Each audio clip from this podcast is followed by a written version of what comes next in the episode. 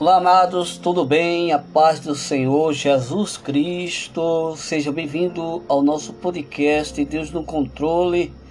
Para mim é uma grande satisfação de estar aqui com vocês para poder trazer assunto né, explicativo da Bíblia Sagrada, né? Algumas pessoas me perguntaram o que é uma definição de teologia. Ele pediu uma definição, pastor Pastor João Carlos me deu uma definição de teologia. Então, eu quero poder trazer aqui, poder falar ou tentar falar, como eu sempre digo, né?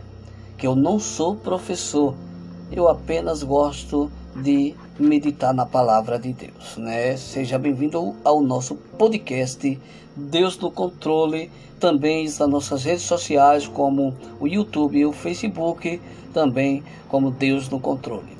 Meus queridos e amados irmãos, a palavra teologia vem de duas palavras gregas que significam o estudo de Deus.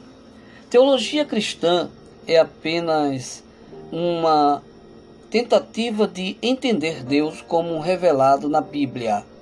Nenhuma teologia vai completamente, né, vai completamente explicar a Deus se os seus caminhos porque Deus é infinitamente e, e eternamente maior do que somos. Portanto, qualquer tentativa de descrevê-lo por completo vai falhar. Você pode ler no livro de Romanos, capítulo de número 11, versículo de número 33 ao versículo de número 36. No entanto, é, queridos irmãos, Deus quer que o conheçamos o máximo possível, né? E teologia é a arte e ciência de conhecer e entender o que podemos, so, é, que podemos sobre Deus, ou entender sobre Deus de uma forma organizada e compreensível. Muitas pessoas tentam evitar teologia porque acreditam que Teologia traz discórdia. No entanto, quando compreendida de forma adequada, queridos, a teologia une as pessoas. Né? Teologia é, organ é organizar os ensinos da palavra de Deus de uma forma compreensível. Teologia bíblica e própria é uma coisa boa. Ela é o ensino da palavra de Deus. Veja só, 2 Timóteo, no capítulo 3, versículo 16 ao versículo de número 17. Né? Vamos ver aqui no livro de, de, de 2 Timóteo o que é que a palavra do Senhor ela diz para a gente, né? No livro de 2 Timóteo. Veja só no que diz aqui, 2 Timóteo capítulo 3, versículo 16 e versículo 17. Todas as escrituras divin, é, divinamente inspirada é proveitosa para ensinar, para redarguir, para corrigir e para instruir em justiça, para que o homem de Deus seja perfeito e perfeitamente instruído para toda boa obra. Veja só o que a palavra do Senhor ela diz para nós aqui em 2 Timóteo como nós lemos no capítulo 3, versículo 16 e versículo de número 17. Veja só, queridos. O estudo de teologia, irmãos, é, então é nada mais do que aprofundar-se dentro da palavra de Deus para descobrir o que ele tem revelado sobre si. Né? Quando fazemos isso, vamos conhecê-lo como Criador de todas as coisas o sustentador de todas as coisas, o juiz de todas as coisas. Quer dizer, ele é o Alfa e o Ômega, o início e o fim de todas as coisas, porque dele e por meio dele e para ele são todas as coisas. A ele, pois a glória eterna. Amém, né, irmão? Romanos capítulo 11, versículo 36. Quando Moisés perguntou quem o estava enviando a Faraó, Deus logo respondeu, não foi? Lá no livro do Êxodo, você vai ler aí no capítulo 3, versículo 14. O que foi que Deus disse? Aleluia, ele disse: Olha, diga lá que eu sou o que sou. Né? O nome eu, irmão, sou, eu sou, indica personalidade. Sabia disso? Deus tem um nome, assim como ele tem dado nomes a outras pessoas. O nome Eu Sou, ele ilustra uma personalidade livre, né? Com um propósito e autossuficiência de autossuficiente. Deus não é uma força celeste ou uma energia cósmica. Ele é o ser onipotente, autoexistente e autodeterminante, com uma mente e é, vontade, né? O Deus pessoal, né? Que tem revelado a si mesmo a humanidade através de sua palavra, de seus filhos, Jesus Cristo. Glória a Deus, bendito seja o nome do Senhor. Deixa aí teu, deixa aí, vai compartilhando, né, irmãos? Compartilha é, é, esse podcast, o, o, Facebook e compartilha também o nosso no nosso canal e o YouTube. Vai deixando o teu like, vai comentando o que você entende sobre o que é teologia. Veja só, amados, estudar teologia é conhecer a Deus, como eu já tenho falado, né? Para que possamos glorificá-lo através do nosso amor e obediência. Note a progressão aqui, que temos que conhecê-lo antes de podermos amá-lo. É, é, e precisamos amá-lo antes que possamos desejar obedecê-lo. Como resultado, as nossas vidas vão ser enriquecidas pelo conforto e esperança que ele dá àqueles que conhecem, é, é, amam e obedecem a ele. Teologia, irmão, a teologia pobre e uma compreensão é, superficial e errada de Deus vão apenas piorar nossas vidas, né? Ao invés de trazer o conforto e esperança aos quais almejamos. O doutor é, Parker ele assumiu tudo isso muito bem ao dizer: conhecer Deus é de importância crucial para vivermos nossas vidas. Somos cruéis a nós mesmos se tentarmos viver nesse mundo sem conhecer a Deus, sem conhecer o Deus que o administra e a quem o mundo pertence.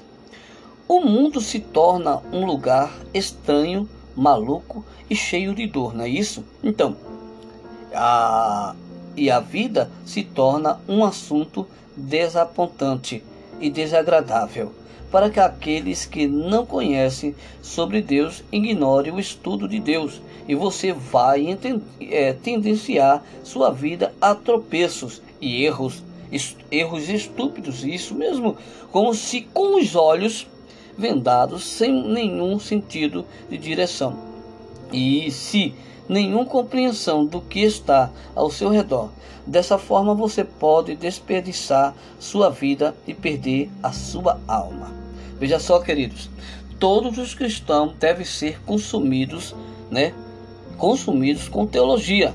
O estudo pessoal intenso de Deus para então poderem conhecer, amar e obedecer ao Deus com quem iremos passar toda a nossa eternidade. Amém, amados? Glória a Deus. Eu também tenho comigo isso, querido, que bom é a gente conhecer verdadeiramente Deus de você conhecer a Deus, de amar a Deus, tem que conhecer também a Deus. Agora, a teologia, se você não tiver dentro dos parâmetros cristãos, a teologia te faz se desviar, né?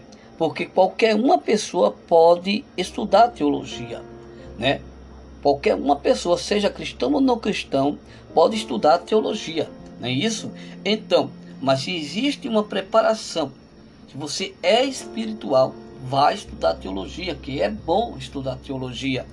Glória a Deus. Mas não vai estudar teologia para ser melhor do que o irmão, nem maior do que o seu pastor, né? Porque a teologia, ela é apenas para te enriquecer no conhecimento, deixar você como aquele homem chamado é, é, Apolo, que muitos o admiravam pela sua eloquência, né? A eloquência do conhecimento, que Apolo é um homem eloquente em conhecimento. Então, o conhecer a Deus, irmão, fazendo a teologia, isso é essencial, mas se faz necessário que o homem que faz a teologia ele seja espiritual. Que Deus abençoe a todos vocês. Até o próximo podcast, né? Deus no controle. E eu mando um grande abraço para todos vocês e que a graça do Senhor Jesus Cristo, que o grande amor de Deus esteja diante de ti hoje e para todo sempre. Amém e amém, querido. Tchau, tchau. Um grande abraço, a paz do Senhor para todos vocês.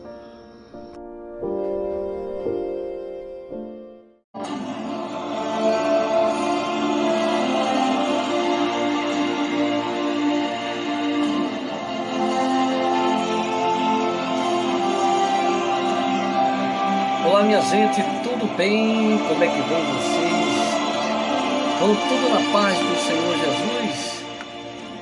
Oh, glória, graças a Deus pela oportunidade que Deus nos concede de estar aqui no nosso podcast Deus no Controle.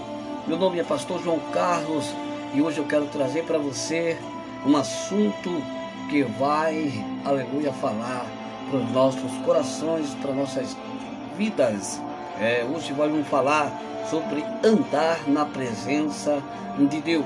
Não é verdade, amados irmãos?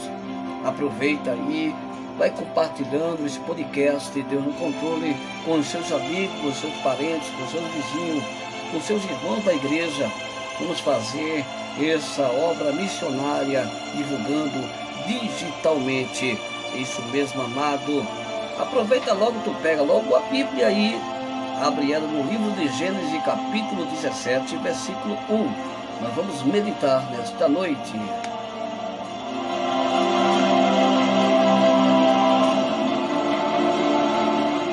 Já pegou sua Bíblia aí? Então vamos ler.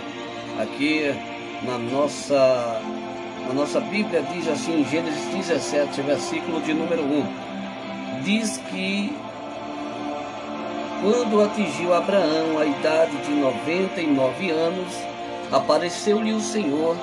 Ele disse: Eu sou o Deus do Todo-Poderoso. Anda na minha presença e ser perfeito. Olha que bênção, né, amados irmãos? O Senhor Deus falando para Abraão para que ele andasse na presença e fosse perfeito diante dele. Nós temos que aqui Deus revela a Abraão qual o caminho da perfeição.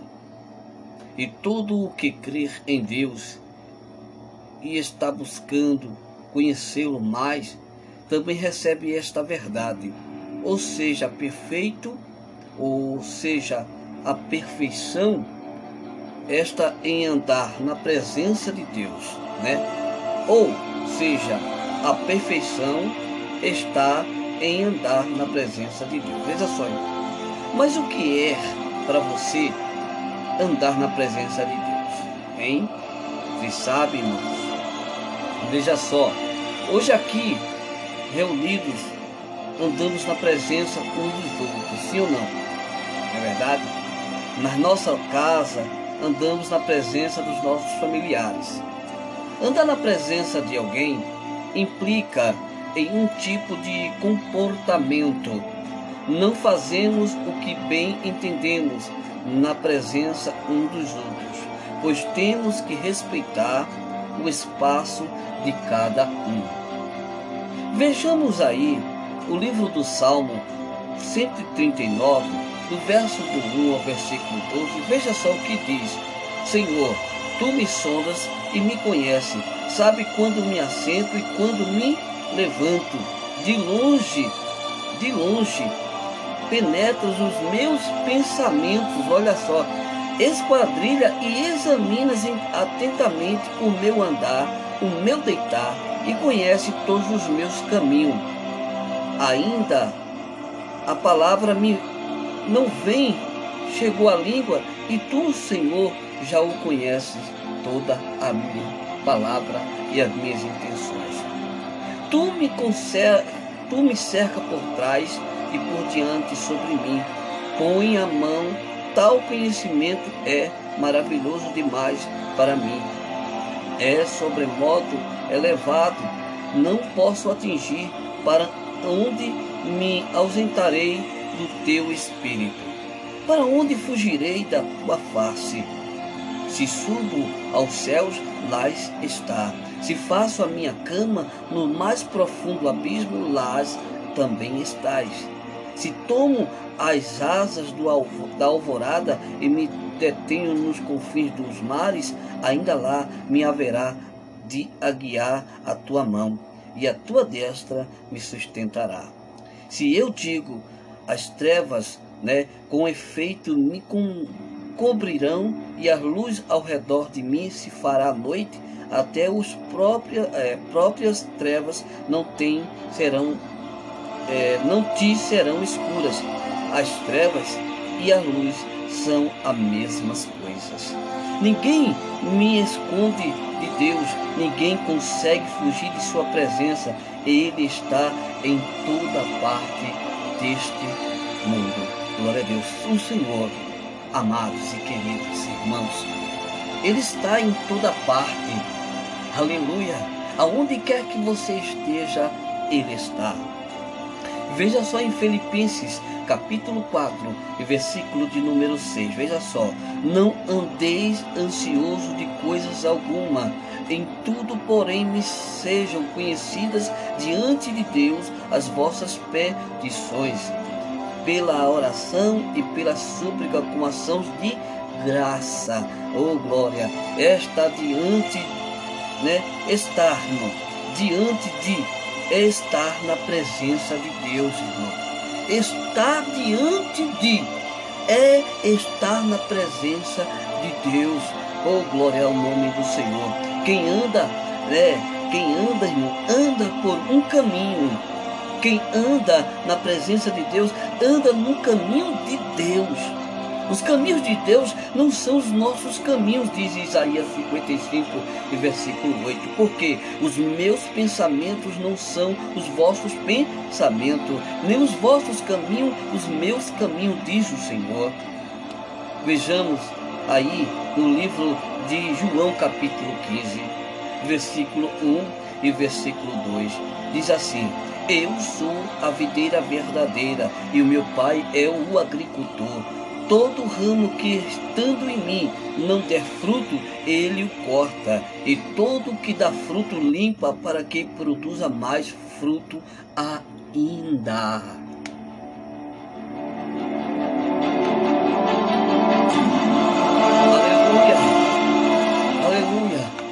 Deus poderoso, meus queridos irmãos. Deus ele cuida da da videira, que é Jesus. Se estivéssemos na videira, Deus cuidará de nós também, né? O fruto vem para que esta, para quem está na videira verdadeira, né? É na videira que há vida.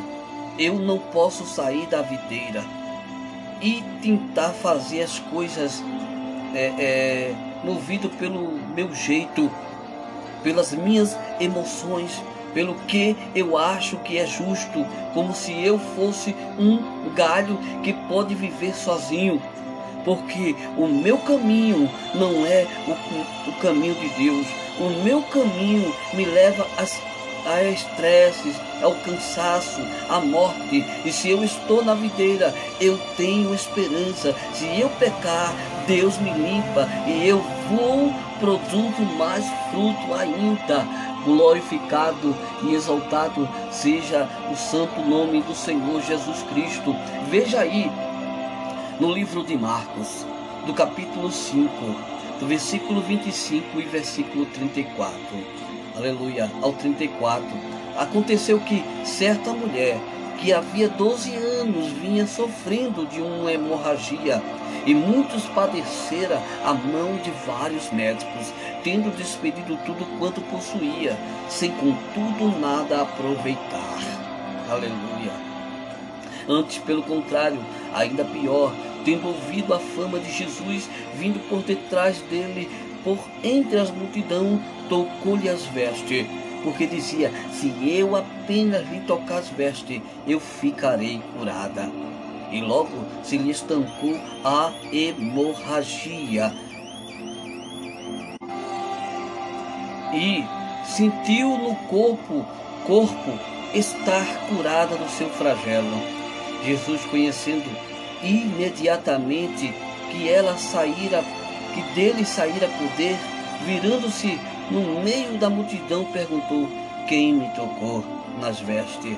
Ele fez essa pergunta para os seus discípulos. Responderam os seus discípulos.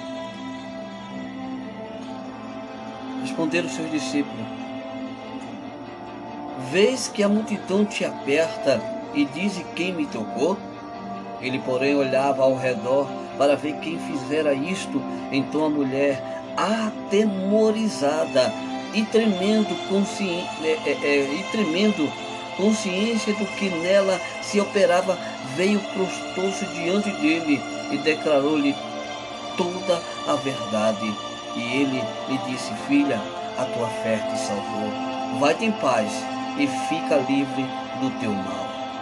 Jesus tinha poder, querido, virtude do Espírito Santo para manifestar, porque buscava a presença de Deus. Aleluia.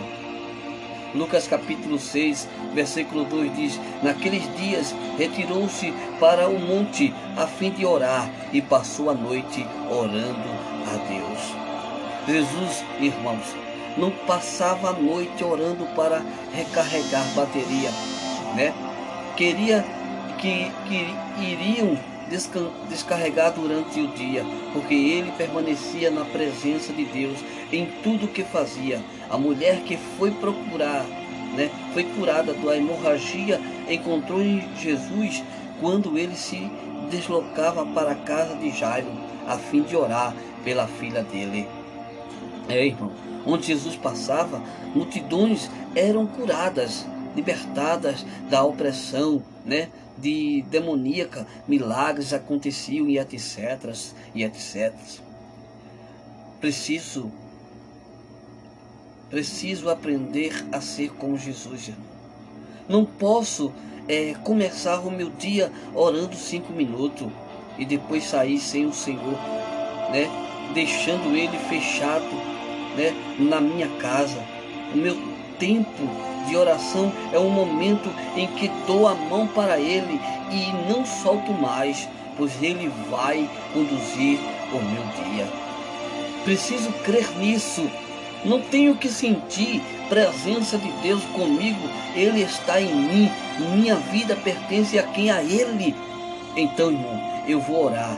Eu vou dar a mão ao meu Senhor e eu vou trabalhar, vou arrumar a minha casa, vou cuidar dos meus filhos e do meu marido, vou cuidar dos meus filhos e da minha esposa, vou cuidar dos meus pais e dos meus irmãos, vou no supermercado, vou ao cinema, vou à escola em todos os lugares aonde eu passar, a glória de Deus vai se manifestar, porque o Espírito de Deus está em mim. Aleluia. Conforme diz o livro de Lucas, capítulo 4, versículo 18 ao versículo 19, diz: O Espírito do Senhor está sobre mim, e pelo que me ungiu para evangelizar aos pobres, e enviou-me para proclamar libertação aos cativos, restauração de vista aos cegos, para que por em liberdade os oprimidos, e apregoar o ano aceitável do Senhor. Bendito seja o nome do Senhor, queridos irmãos. Aleluia. Glória a Deus. Por isso que temos que andar na presença de Deus. Temos que estar na presença do Senhor. Por isso que o Senhor falou para Abraão, aleluia, glória a Deus, anda na minha presença e ser perfeito. Aleluia, que Deus possa continuar nos abençoando nesse dia, no nosso podcast. Deus no controle. E até a próxima, povo de Deus, a paz do Senhor. Shalom Adonai para todos vocês. Em nome de Jesus.